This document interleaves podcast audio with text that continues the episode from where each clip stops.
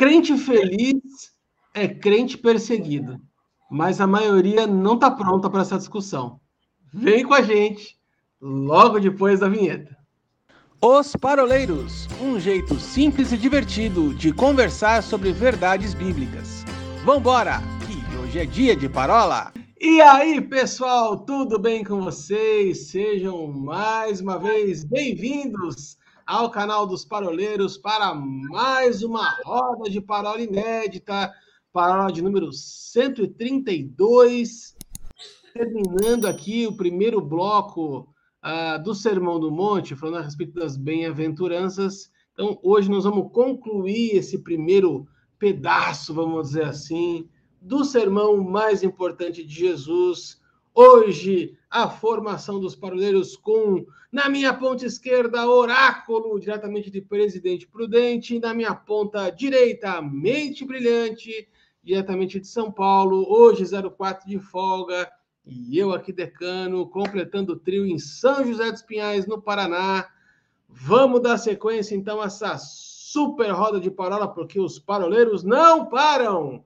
Estamos chegando na parola de número 150. Vai fazendo conta aí, porque já já vão bater 150 parolas. Meninos do céu, como estamos avançando, hein? Quem diria, né? Quem, Quem diria? Muito bom. Eu lembro, eu lembro das primeiras piadinhas nossas, quando a gente chegou em 10, 12 parolas, a gente brincava. Parola 15, quem diria? Puxa, vamos chegar em 150 logo, logo e avançando. E aí, mente brilhante, bora parolar, filho? Bora parolar, porque hoje é noite de parola. Quero mandar um abraço para você que está aí nos assistindo, nos ouvindo. Compartilhe essa parola, porque cada vez que nós somos parados na rua, recebemos no nosso Instagram, no nosso Telegram, no nosso Facebook, algum comentário. Nós ficamos super felizes. Aliás, nos siga também no nosso Deezer e no nosso Spotify, porque lá nós temos pessoas que estão nas academias, estão caminhando, estão correndo por aí loucamente escutando os paroleiros. Sem contar, sem contar os incríveis recortes no TikTok, né? E em achando... breve, e em breve no Quai. Quai. Eu tô achando incrível esse seu sotaque, Wilson. É, só me tire uma dúvida, é do sul do Texas ou é de Wyoming? Eu fiquei na dúvida.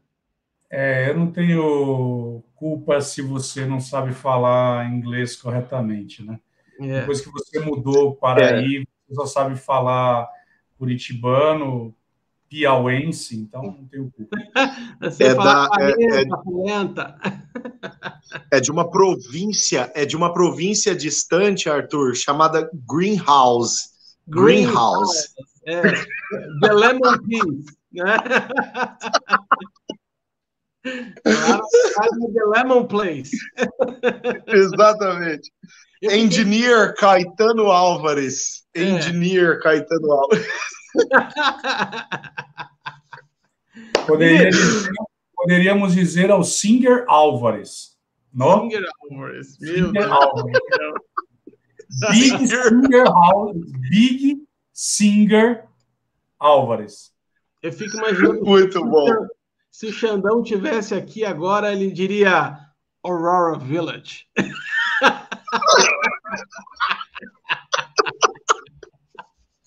In the North Zone. É. Muito bom. Vamos lá. Muito vamos, bom. Vamos lá, então. Vocês são demais, vocês são demais. vamos então chegar aqui ao a, a, parte final das bem-aventuranças. O Wilson não estava aqui na semana passada e a gente conseguiu avançar bastante no tema, né? A gente teve bastante é, tempo para estar tá falando, né? E, e, e, interagindo uns com os outros aqui, Will. Foi livre, né? Foi um negócio livre. Não, foi... O negócio fluiu, cara. Foi bem legal. E a gente, na verdade, na semana passada, Will, eu não sei se você teve tempo de acompanhar, a gente contou a história, né? O Jesus, enquanto ele falava das bem-aventuranças, ele ia contando uma historinha, né? Então, se você não viu, volta na parábola anterior lá para você ver a história de resgate e envio que Jesus conta durante as bem-aventuranças. Mas, no final aqui, né, versículos 10, 11 e 12, nós vamos encontrar Jesus fazendo uma declaração, no mínimo, no mínimo, no mínimo, curiosa. Né? E, ao mesmo tempo, uma declaração que vai é, ser contrário a muitas das coisas que a gente tem escutado numa, numa teologia light hoje, vamos dizer assim, né? Jesus aqui está afirmando a seguinte coisa: olha, você vai ser feliz, mas muito feliz, mas feliz mesmo, feliz para chuchu, a hora que você começar a ser perseguido por minha causa. Isso me deixa uma, uma, uma pulga atrás da orelha aqui, porque, como disse, isso vai contra uma ideia de que nada de ruim vai acontecer com a gente e que crente vive sempre num mar de rosas, né? Num, num, num carrossel veneziano, vamos dizer assim, né? É, passeando livre, leve e solto nessa vida é, aqui nessa terra. Mas na verdade é que a gente vai encontrar por uma série de momentos é, perseguições e é importante para vocês dois aí que estão me ouvindo, a gente falar a respeito de perseguição, muitas vezes a gente pode cair no erro de falar assim: não, eu sou perseguido porque eu sou crente, eu sou perseguido porque é, eu, eu falo de Jesus. Na verdade, gente, muitas pessoas são perseguidas porque elas são chatas mesmo. Né? E isso não tem nada a ver com o versículo que a gente está falando aqui.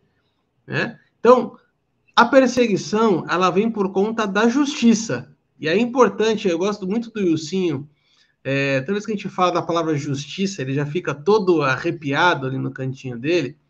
É, e aí eu quero puxar um gancho teu, Will, para começar. É um versículo que você vira e mexe, você fala nas parolas, que é nós fomos feitos justiça de Deus. Né? Que justiça de Deus é essa que nos faz ser perseguidos.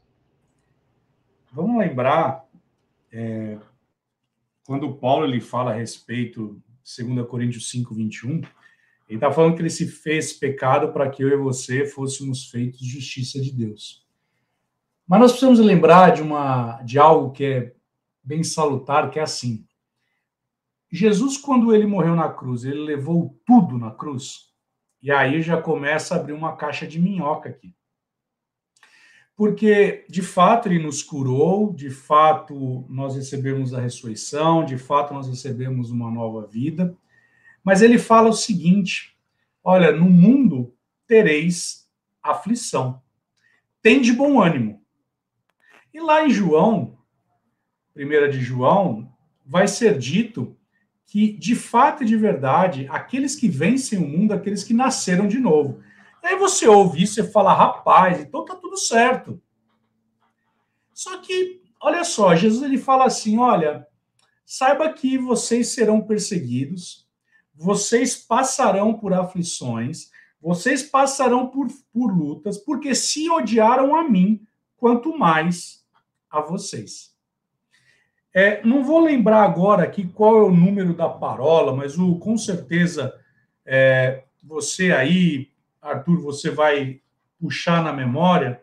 O, Arthur, o Paulinho, certa vez, ele explicou para nós o que significa a palavra cristão. E a primeira vez quando ela foi utilizada. E, na verdade, todo mundo faz um romance sobre isso, mas era uma chacota. Né? O Paulinho ele muito bem explicou isso aí em algumas das nossas parolas aí a respeito disso. Então, bem da verdade, quando Jesus está falando sobre essa bem-aventurança, primeiro que ela tem um caráter escatológico, que você vai ver isso acontecendo e refletindo lá em Apocalipse, capítulo 7, a partir do verso 10, e aí vai estar tá dito assim, olha, que os mártires estarão ali clamando, dizendo: Ei, eu estou aqui, o meu sangue foi derramado por isso. Então, veja que quando Jesus está falando sobre isso, ele está apontando para um aspecto escatológico, dizendo: olha, vocês vão ser perseguidos, mas olha, vocês não precisam se preocupar com aquilo que vocês terão que falar, com aquilo que vocês terão que dizer. E aí, o Paulinho, ele vai concordar comigo, Porque muitas vezes o pregador, e eu não sei se você já ouviu falar, ouviu isso, Arthur, mas eu não preciso meditar na palavra, eu não preciso me preparar para pregar, porque o Espírito Santo me dará aquilo que eu deverei falar no momento da pregação. E aí a gente tira um texto do contexto para justificar porque o pregador não se preparou. Mas, a bem da verdade, o que Jesus está dizendo é o seguinte: olha, vocês serão apresentados diante de tribunais, vocês serão de fato perseguidos, por quê? Se odiaram a mim, quanto mais a vocês. E lá em Apocalipse, capítulo 7, vai dizer o seguinte: todos os anjos estavam de pé, rodeando o trono, os anciãos, os quatro seres viventes, e aí começa a entoar um louvor. E naquele momento está dizendo assim: um dos anciãos tomou a palavra dizendo: Esses que se vestem de vestiduras brancas, quem são e de onde vieram? Parece o Sérgio Chapelin falando. De onde eles vieram? O que eles comem? Para onde eles irão? Lembra disso? Como aí, se reproduzem? Como, se reproduzem, exatamente. E aí respondi-lhe: Meu senhor, tu sabes. Ele então disse: São estes os que vêm da grande tribulação. Lavaram as suas vestiduras e se alvejaram no sangue. Veja, ali houve uma perseguição. Então Jesus ele está apontando para algo que vai dizer respeito a mim e a você. Se nós estivermos é, numa linha escatológica, entendendo e compreendendo que a igreja passará pela tribulação, ela está falando sobre esse tipo de perseguição. Lógico que nós estamos falando sobre uma linha escatológica que diz sobre os tribulacionistas. Né? Aqueles que acreditam na pré-tribulação, que a igreja é arrebatada antes e tudo mais, não está falando sobre isso. Mas vamos falar sobre a igreja passando pela tribulação. E aqui está falando sobre esses mártires. Nós vamos ver mais para frente ainda pessoas que vão ser. E aí, Paulo vai dizer isso aos romanos, a respeito da, da do remanescente dos judeus que uh, vão passar pela, por essa situação toda, né? Então Jesus está apontando para isso.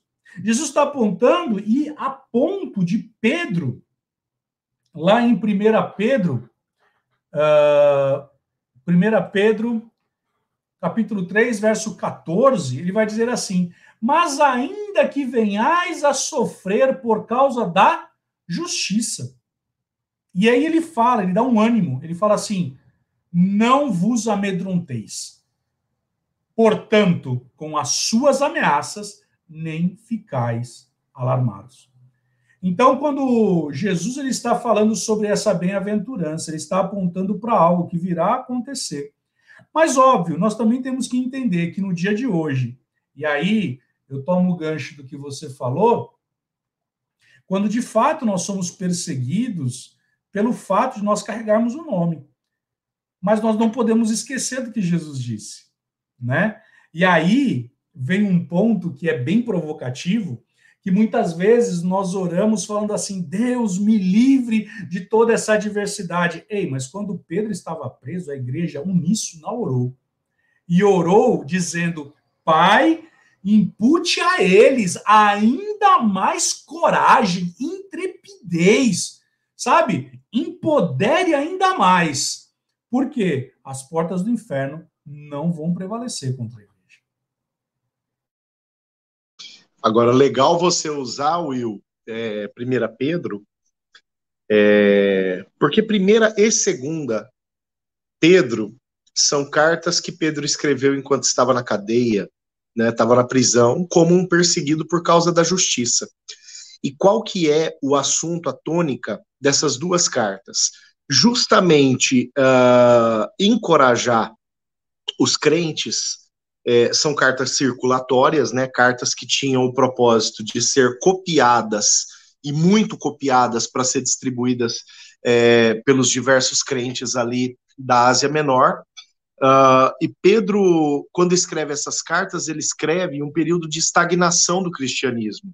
Né? Pedro escreve quando Nero já estava uh, aterrorizando a vida dos cristãos. Né? E Pedro está preso em Roma, agora é, escrevendo para essa turma, né, na metade ali, um pouco depois da metade do primeiro século.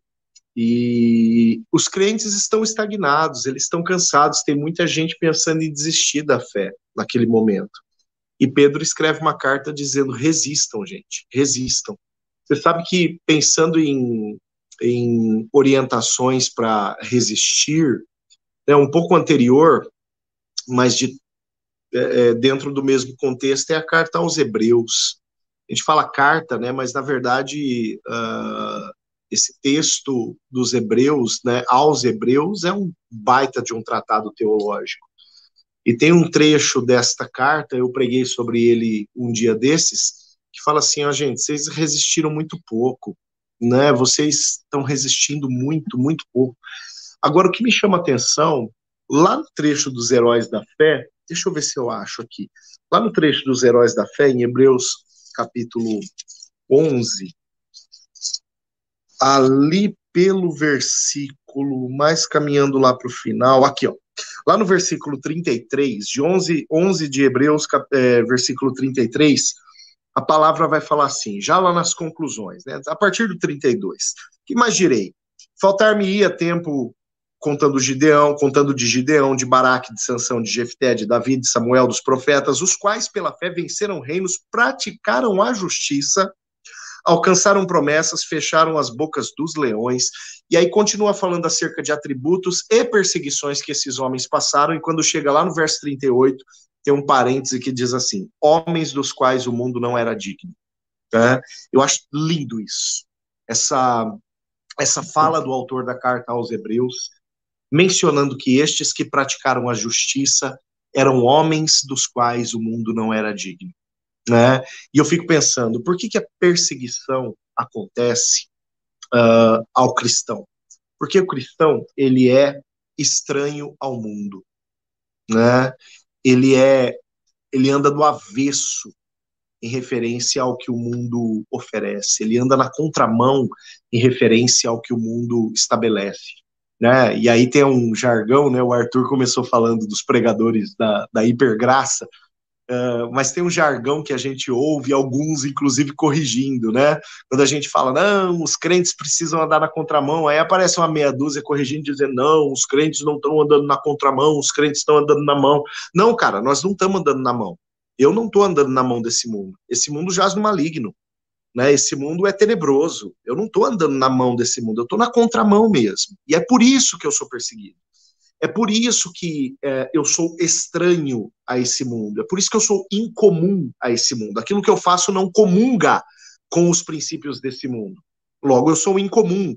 Né? Logo, eu não sou uh, parte desse mundo. Eu estou no mundo, mas não sou parte dele. E esse é o motivo pelo qual uh, o mundo, conforme, levando em consideração né, a, a fala do autor da carta aos Hebreus, o mundo não é digno do cristão não é um lugar digno do cristão. Logo, o mundo quer expurgar aquilo que lhe é estranho. Então, nada mais comum, e deve ser comum na vida cristã, nada mais comum do que essa tentativa de expurgo constante. E aqui entra a perseguição. Por isso que Jesus fala: bem-aventurado é o perseguido por causa da justiça. Porque se eu estiver vivendo a justiça ipsis literis, ou seja, do jeito que ela tem que ser vivida, obrigatoriamente faz parte do combo eu ser perseguido. São as letras pequenas do contrato do dia que eu aceito Jesus. Não tem jeito. Né? Se eu vou me mover pelos mandamentos, pelos princípios, eu vou ser alguém que, que, o, que o mundo não é digno da minha presença né? Não porque eu sou bom, mas porque os meus valores são superiores aos valores desse mundo. É isso que a palavra quer dizer, que ele nos faz andar em lugares altos. Não quer dizer que ele vai me fazer passar por cima das aflições. Não, não é isso. Passar por cima dos problemas. Não, isso é contraditório ao que a palavra diz. A palavra diz o próprio Senhor Jesus dizendo que no mundo eu passarei por aflições. Mais uma que está no combo. Não tem jeito de abrir mão disso. Né? E nem sempre a aflição diz respeito à perseguição. A perseguição é, é, é, um outro ingrediente né, desse combo todo, é um outro ingrediente da vida cristã. né? Mas o fato de eu andar por cima significa que eu vou me nortear por valores que são superiores aos valores deste mundo caído. Por quê? Porque este mundo jaz no maligno. Logo, este mundo jaz naquele que caiu e que traz valores que caíram junto com ele, né? Uma vez que esses valores caíram, eu não posso revirar o lixo para pegar valores para mim, né? E infelizmente hoje nós temos teologias que reviram o lixo, nós temos igrejas que reviram o lixo, nós temos pregadores que antes de pregar reviram o lixo ao invés de abrir as suas Bíblias, né? E vomitam esse tipo de coisa uh, esdrúxula no ouvido de muita gente. E, infelizmente, muita gente que vai se norteando por versículo do dia, por pregação coach, por pregação de hipergraça, vai se alimentando desse tipo de coisa. Vai se alimentando desse tipo de uh, uh, teologia acidentada e perigosa que arranca da vida do crente aquilo que é inerente, obrigatoriamente inerente na vida do crente e que deve ser um motivo para o crente pensar o seguinte: estou funcionando direito. Se eu estou sendo perseguido, se eu sou estranho ao mundo, se eu sou incomum ao mundo, se o mundo não comunga comigo eu não comungo com, com o mundo, então significa que eu estou funcionando direito né? E isso é o quê? É por causa da justiça, por causa dos valores superiores nos quais eu me baseio. Não sou cidadão dessa pátria, sou cidadão da pátria celestial. Me movo por estes valores e, uma vez me movendo por estes valores, não tem como não andar de uma maneira que contradiga a prática deste século. Não vos conformeis com este século. E nisso daí, né, Paulinho, se você parar para pensar, a gente está olhando só na nova aliança, né? Mas vamos pegar a velha, né? Você vai pegar Daniel. Daniel, você está proibido de orar.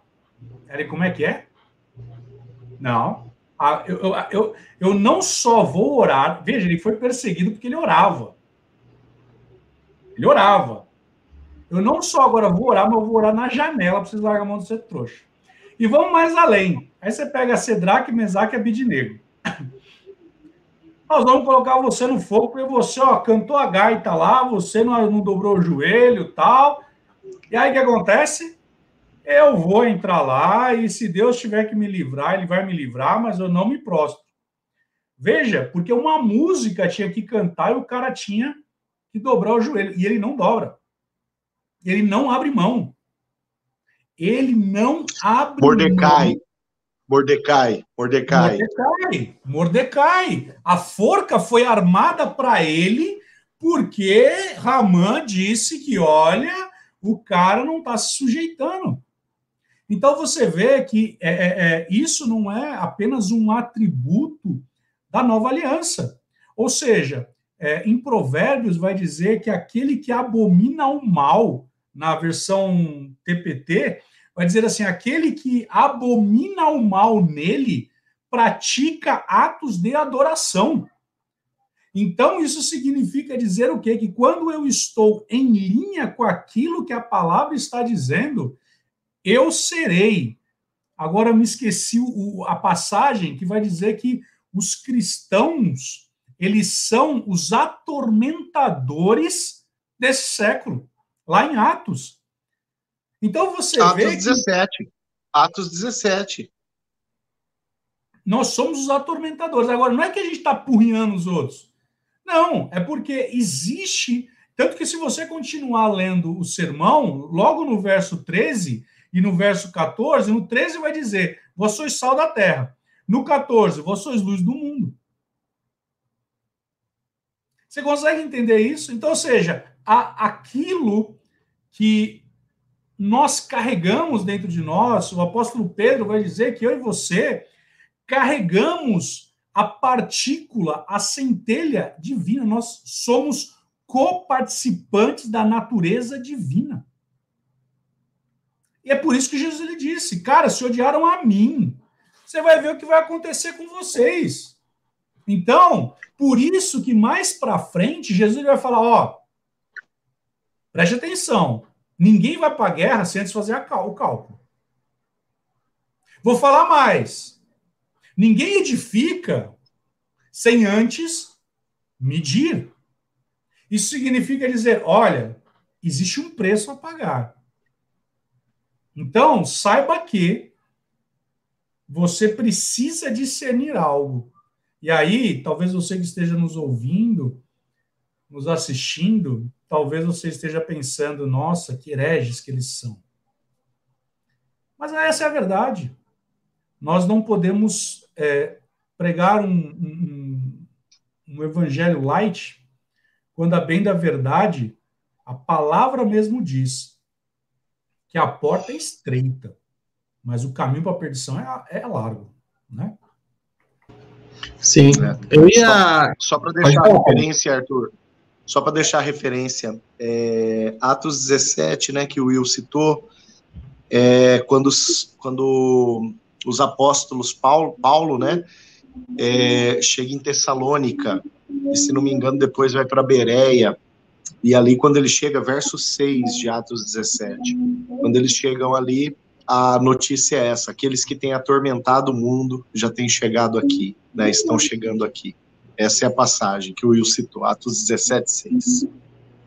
Mas eu queria chamar agora, meninas, para a gente é, matutar junto um pouquinho, uma coisa que às vezes passa desapercebido ah, por muitas pessoas, e aqui está uma dica, né, um excelente termômetro para você averiguar como é que está a sua vida cristã, como é que está a sua vida com Deus.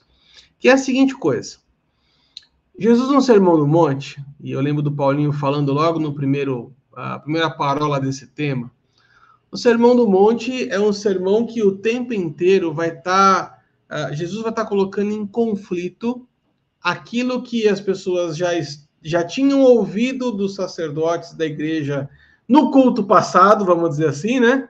E Jesus fala: Olha, é, trago um novo mandamento, trago um novo fundamento. Vocês ouviram tal coisa, mas agora estou trazendo outra realidade para vocês. E isso fica muito claro para mim que necessariamente precisaria haver um confronto, que vamos falar a verdade, meninos. É, se tivesse tudo certo, Jesus ia subir no monte e falar o seguinte, galera, vocês estão jóia, vocês estão supimpa, tá tudo funcionando, mantém tudo do jeito que tá, que tá certo. É claro que não foi isso, né? Jesus veio com esse sermão exatamente por quê? Porque o negócio não estava bom. Então ele necessariamente precisava trazer esse, esse confronto, né? E todo confronto incomoda. Todo confronto vai trazer para a gente um, um, uh, alerta, né? Uma luz vermelha que acende e fala: opa, tem alguém me incomodando, tem alguém me tirando da minha zona de conforto, tem alguém me tirando da, da, da minha rotina religiosa que eu tenho tido até aqui e agora ele está dizendo que o que eu estou fazendo não serve? Como assim? Então, é muito mais fácil a gente perseguir quem fala diferente do que tentar mudar aquilo que nós estamos fazendo. Então, aqui me dá um seguinte termômetro para a gente pensar junto, meninos. Se a palavra está dizendo aqui que bem-aventurados são aqueles que são perseguidos por causa do nome de Cristo, significa que aquele que não está sendo perseguido ainda não tem se parecido tanto assim com ele? Quanto mais parecido com Cristo estamos, mais perseguidos seremos. E essa perseguição aqui, eu quero quebrar esse esse entendimento superficial, genérico, quem sabe, é, de perseguição, de achar que perseguição é só alguém correndo atrás de você, né, querendo te, te, te pegar de surra. Às vezes não é isso, são coisas sutis, né? O isolamento é um tipo de perseguição. A mentira, a calúnia é um tipo de perseguição. Então, quantas vezes a gente já não foi é, caluniado, menosprezado? Quantas vezes nós já não sofremos bullying, né? Que é o tema, é, o termo da, da, da moda agora, por causa de Cristo.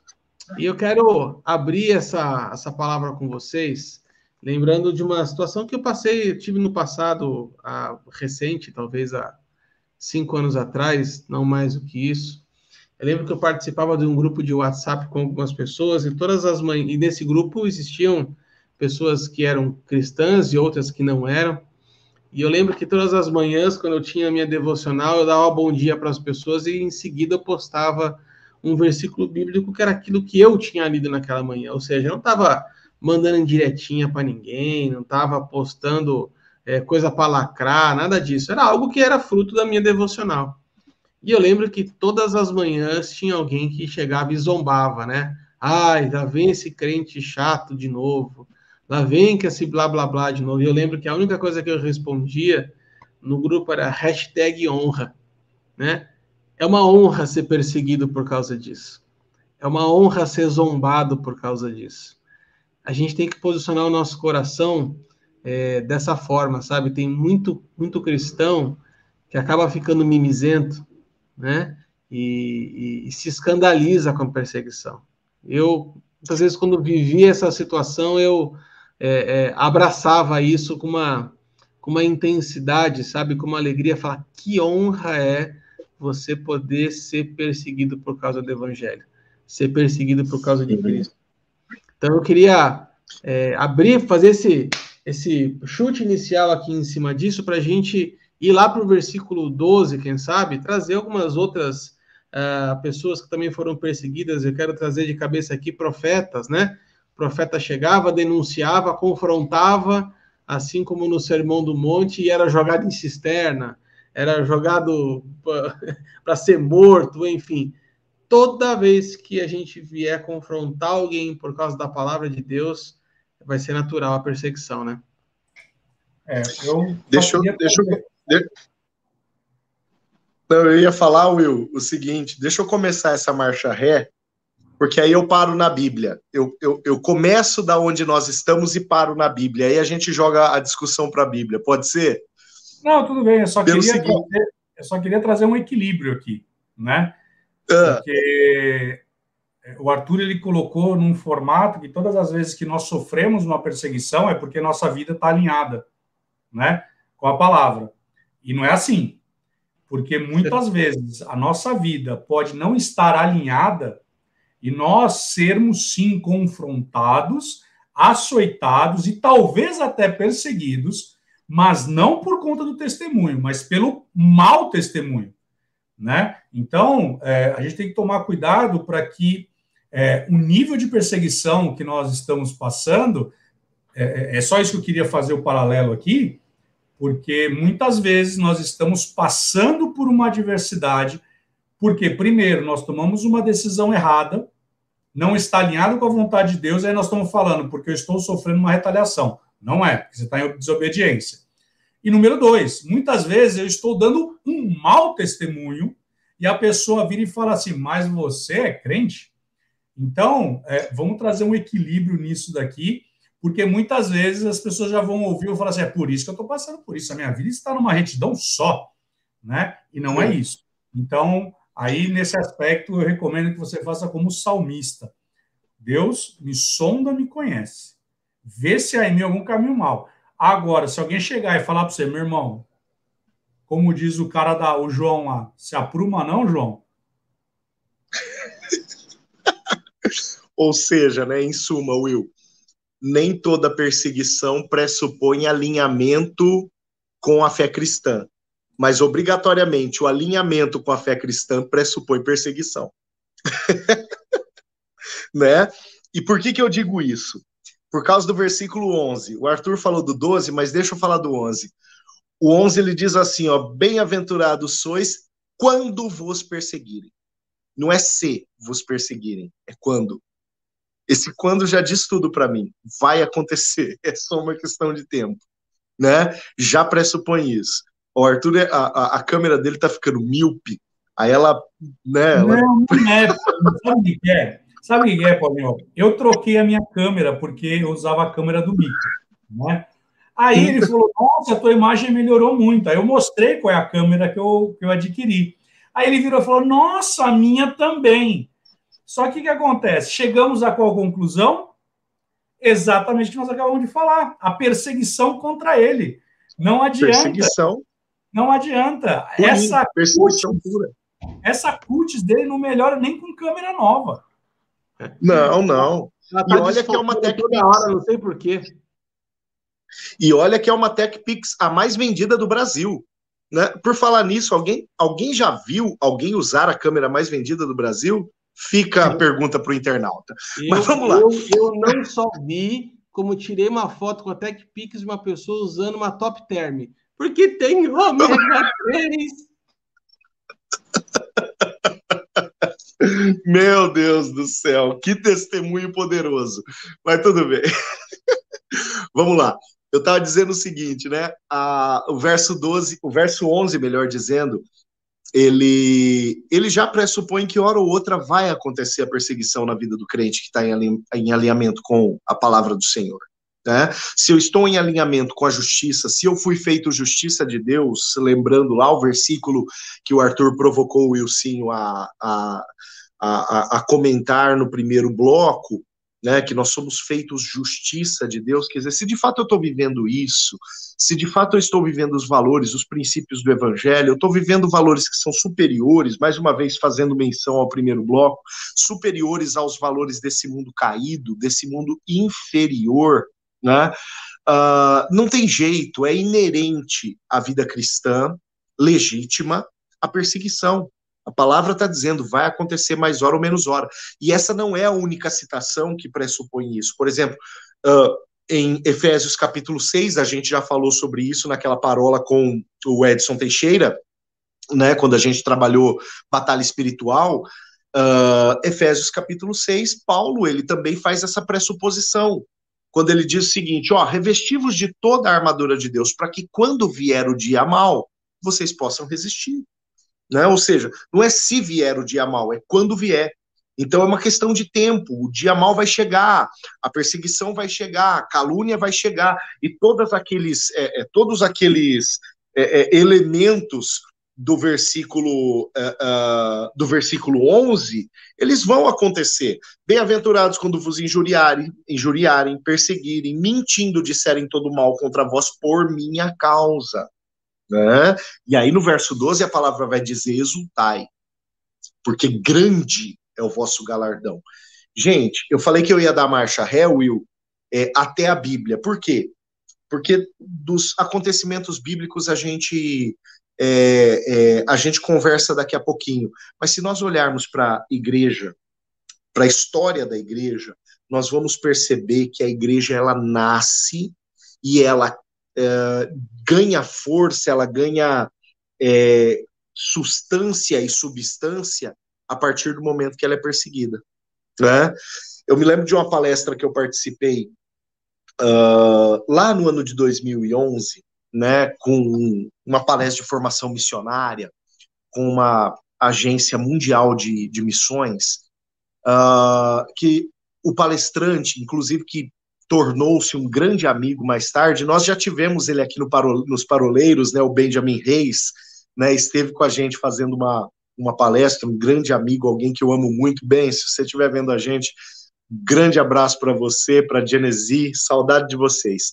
Mas o Ben, em uma palestra, ele, em uma palestra desse, desse seminário, ele dizia assim: é, se a igreja não viver Atos 1:8, a igreja vai viver Atos 8:1. Né? Atos 1,8: Recebereis poder ao descer sobre vós o Espírito Santo, sereis minhas testemunhas.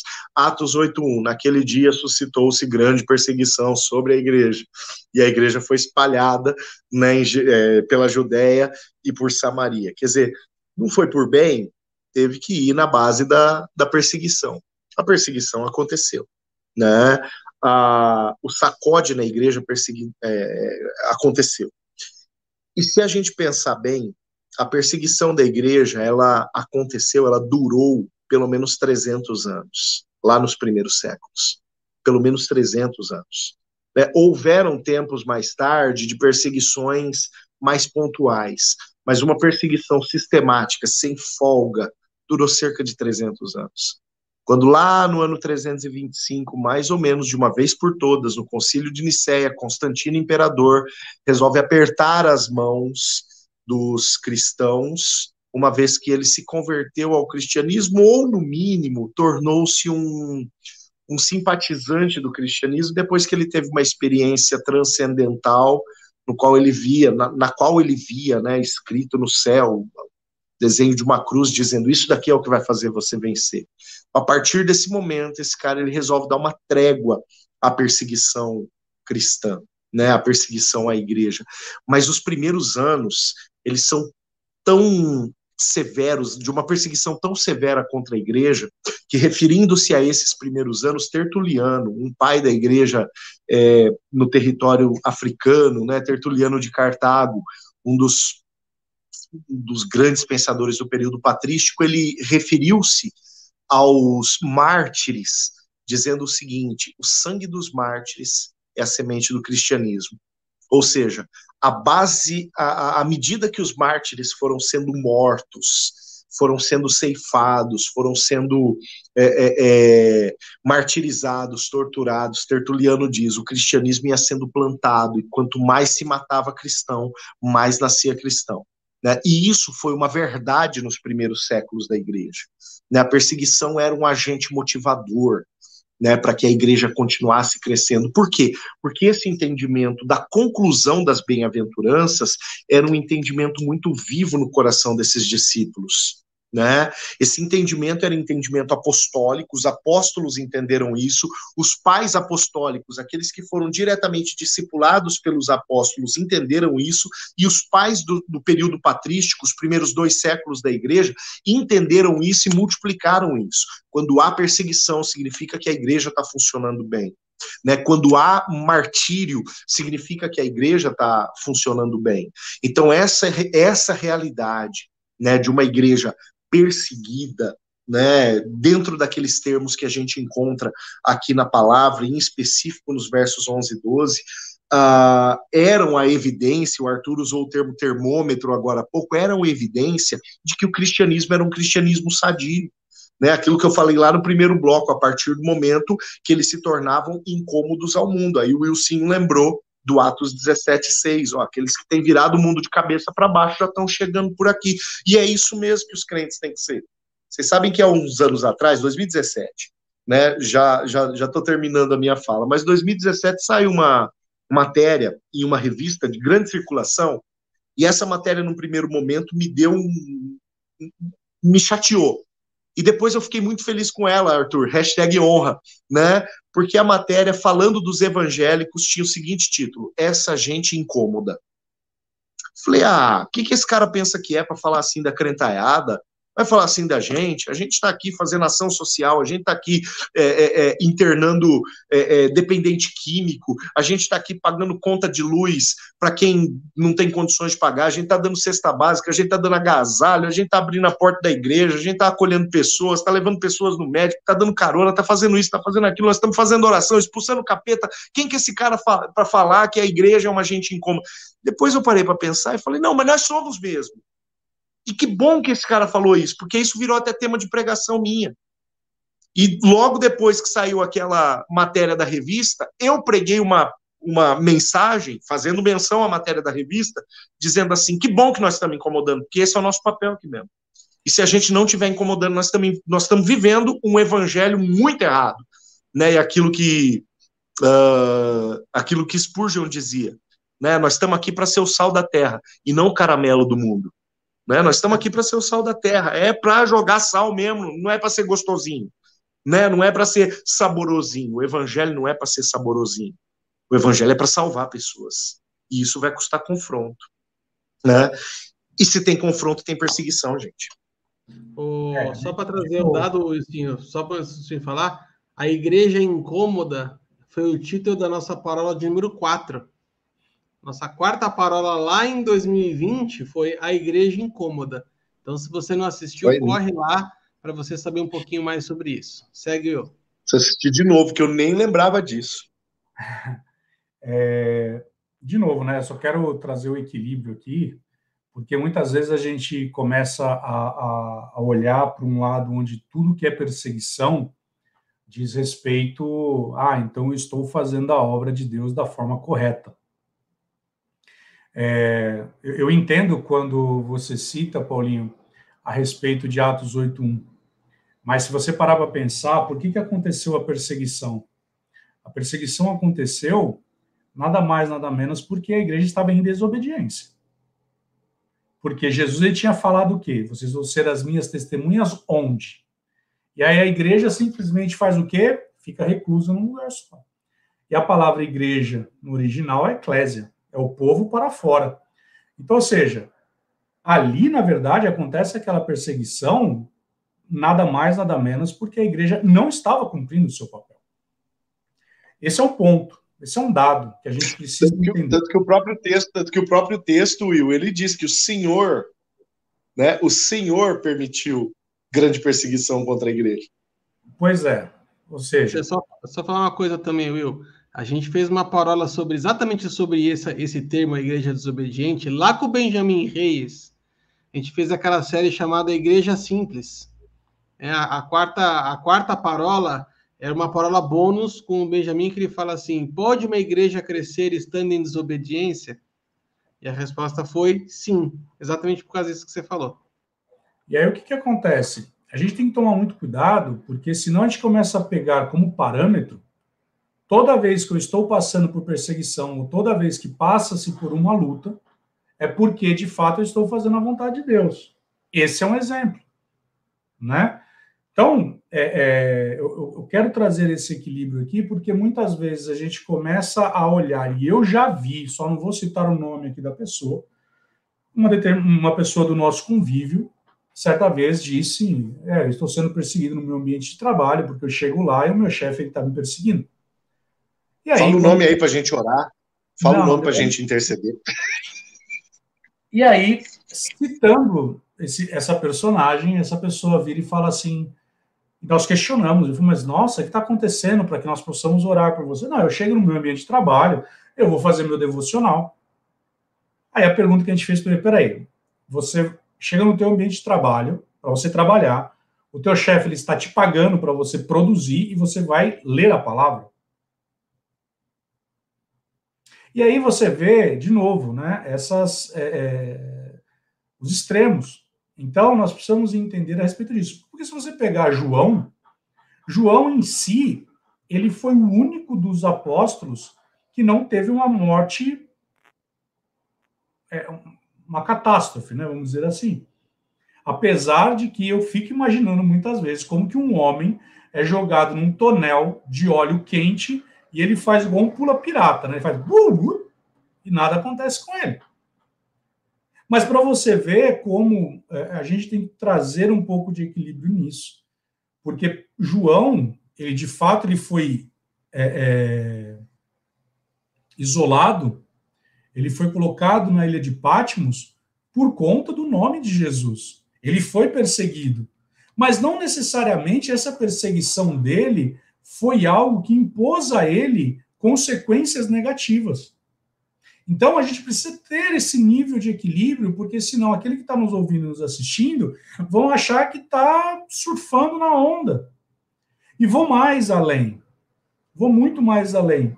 Muitas vezes nós estamos nivelando o nosso nível de fé ou o nosso nível de espiritualidade por aquilo que nós estamos passando de luta.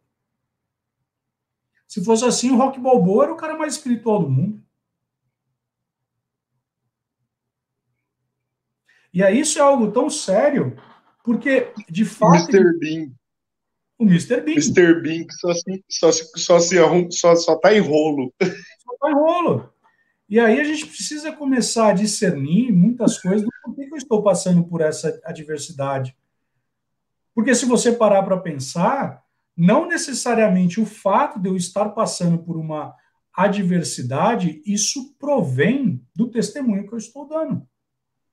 Muitas vezes é por conta da minha desobediência.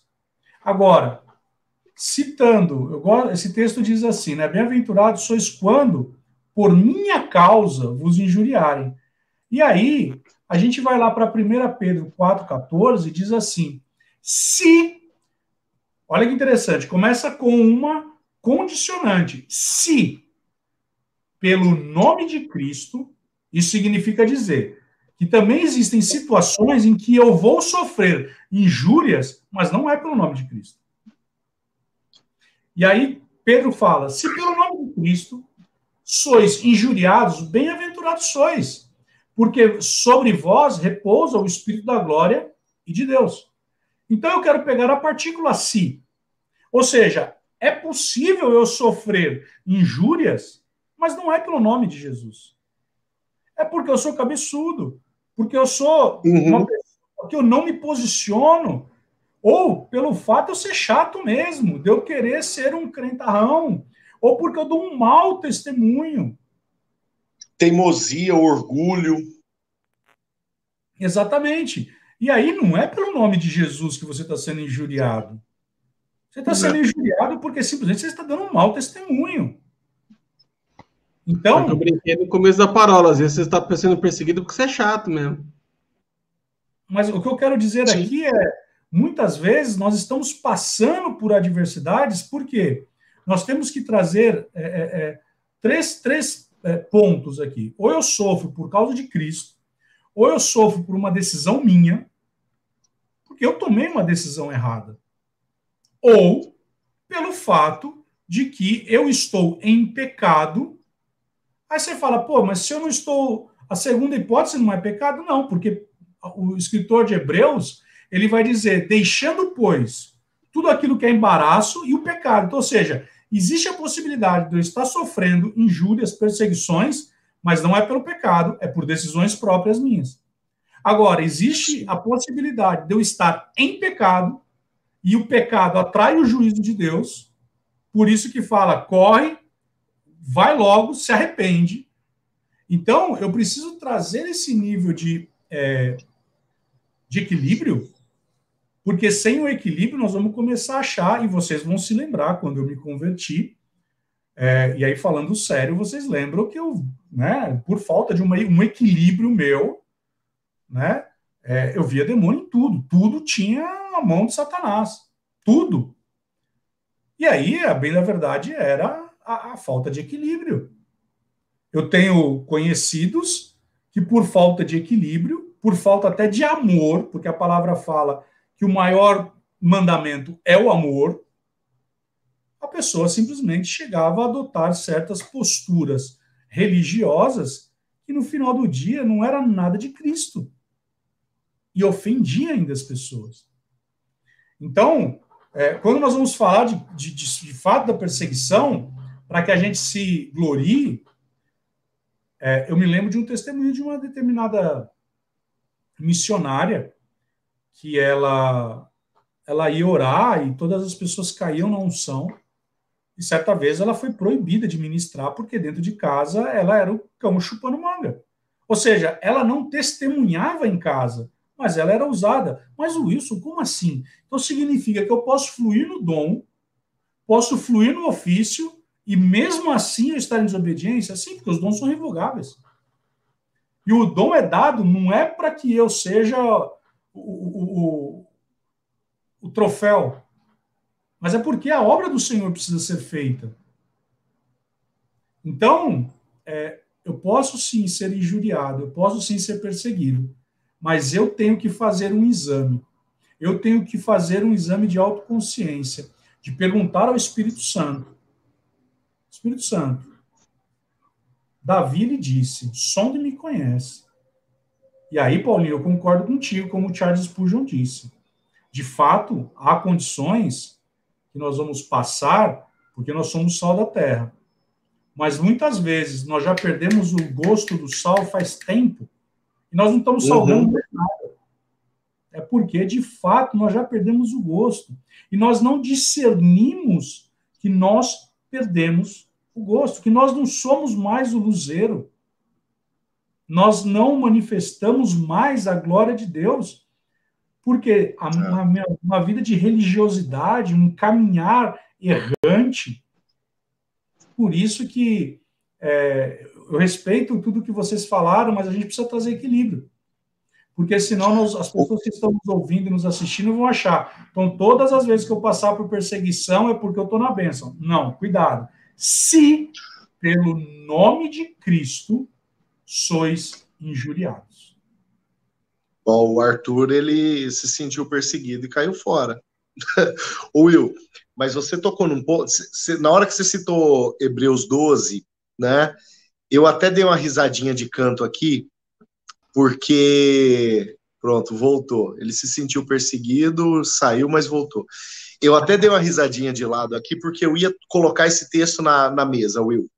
É, porque a pergunta, eu acho que a pergunta que o nosso irmão, a nossa irmã que nos ouve, que nos assiste faz é a seguinte: ok, como saber se a perseguição que eu estou vivendo ela é porque eu estou andando corretamente ou se eu estou pisando na bola.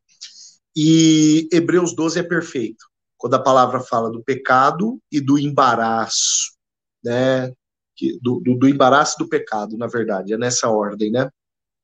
Ah, e a palavra fala que a gente precisa se desvencilhar dessas duas, dessas duas realidades. E eu fico pensando o seguinte: uh, Jesus ele disse para nós, né? Deixa eu juntar uma terceira informação: pecado e embaraço. Mas Jesus ele disse: no mundo vocês passarão por aflições, né? O pecado me trava, o embaraço me atrasa e a condição de vivência na presença de Deus me faz passar.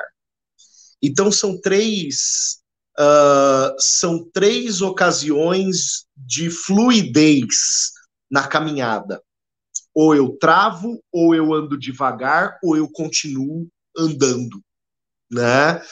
O pecado me trava, o embaraço me atrasa, ele faz eu andar devagar, ele faz eu render menos do que eu renderia se eu estivesse caminhando de maneira reta, uh, e o andar de forma reta me faz, de fato, avançar apesar da dificuldade. Né? Então, estas três realidades eu acho que são, é, é, mais uma vez, usando o termo do Arthur, são termômetros interessantes para a gente. Né? Eu estou passando pela, pela dificuldade, mas a minha vida de oração não foi comprometida, mas a minha prática de jejum não foi comprometida, mas a minha convicção e prática ministerial não foi, é, não foi comprometida. Eu estou passando por tudo isso apesar da dificuldade, eu estou fluindo, então eu estou passando, eu não estou atrasado, né? Eu não estou travado. Meu ministério ele travou em algumas áreas. Toda a dificuldade, meu ministério ele está funcionando, mas está travado em algumas áreas. Opa, tem embaraço aí. Tem alguma coisa diminuindo o meu ritmo e eu preciso descobrir o que que é alguma coisa que eu provoquei. E aí toca nesse ponto, Will, que você coloca como esse ponto de equilíbrio. É alguma coisa que eu provoquei, que às vezes não é nem pecado, mas alguma prioridade errada, alguma agenda que eu preciso renunciar, né, é, para que eu possa fluir melhor. Na... Vamos pegar Paulo. Paulo ele queria ir para um lugar, a palavra, ele fala, e o Espírito Santo me impediu. Ei, Sim. peraí. Sim. Ele ia avançar. Ele estava igual um trator. Aí ele fala: Ei, mas o Espírito Santo me impediu. Aí eu fui tirar uma soneca, tive um sonho. Ei, você vai ter que ir lá para Macedônia. Bora para Macedônia. É. Ou o seja, próprio Judas, quando ele começa a escrever a carta dele, ó, oh, eu tinha uma intenção, mas o Espírito me compeliu a outra coisa, né? Então, de fato, é isso. É parar e ouvir a voz do Espírito. O que o Senhor quer, né? Eu não vou fazer nada que o Senhor não queira para arrancar esse embaraço do meu pé. Agora, você não vê Jesus tendo o ministério dele parado ou atrasado. Por quê? O que, que ele fala? Mas o tempo Eu... todo perseguido. Mas o tempo todo perseguido. Sim, mas, mas ele fala uma coisa. Ele fala assim: eu só faço o que eu vejo o Pai fazer. Eu só Sim. falo o que eu vejo o Pai falar. Aprove a Jesus passar por Samaria.